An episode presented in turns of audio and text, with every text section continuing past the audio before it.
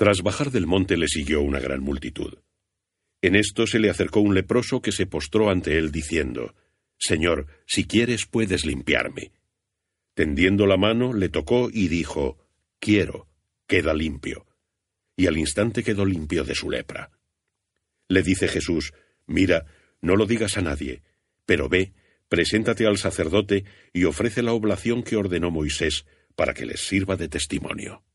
Después de haber entrado en Cafarnaum, se le acercó un centurión rogándole, Señor, mi criado yace paralítico en casa, atormentado de fuertes dolores. Le dijo, Iré y lo curaré.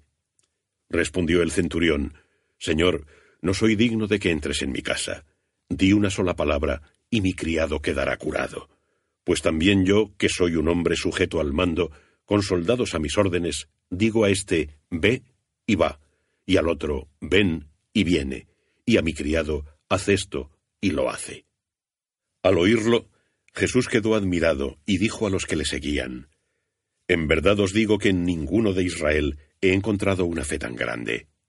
Os aseguro que muchos del oriente y del occidente vendrán y se sentarán con Abraham, Isaac y Jacob en el reino de los cielos.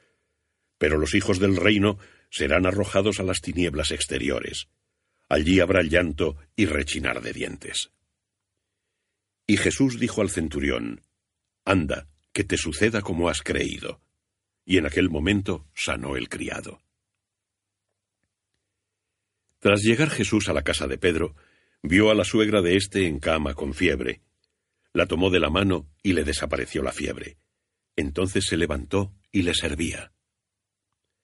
Al atardecer le trajeron muchos endemoniados, y expulsaba a los espíritus con su palabra, y curó a todos los que se hallaban enfermos, para que se cumpliese lo anunciado por el profeta Isaías, que dice, Él tomó nuestras flaquezas y cargó con nuestras enfermedades.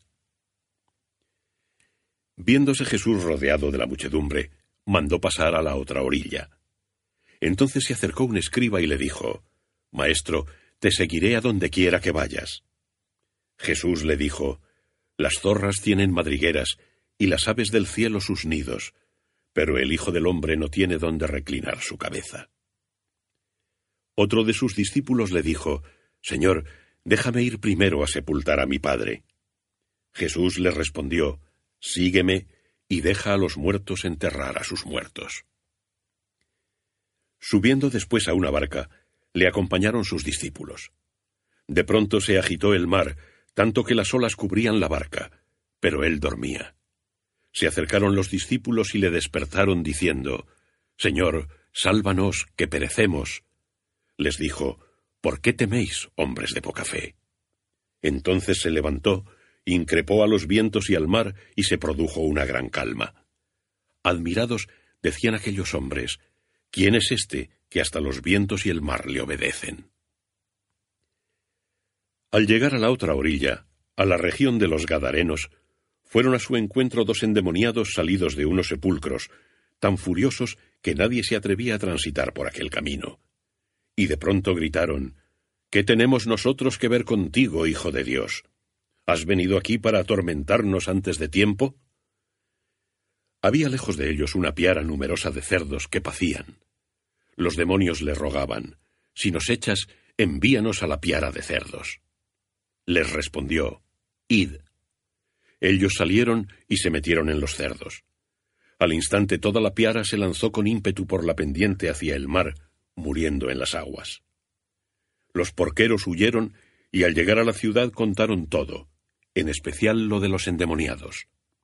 Enseguida salió la ciudad entera al encuentro de Jesús, y al verle le suplicaron que se retirara de su territorio.